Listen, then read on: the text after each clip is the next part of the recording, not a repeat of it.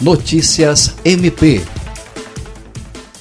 o Ministério Público do Estado do Acre instaurou o procedimento preparatório para investigar a unidade hospitalar Prontoclínica em Rio Branco. O procedimento foi aberto pela promotora de justiça Alessandra Garcia Marques, titular da primeira promotoria especializada de defesa do consumidor, após receber denúncia de que a unidade hospitalar estaria recebendo pacientes infectados pelo coronavírus sem dispor plenamente de condições estruturais e sanitárias adequadas.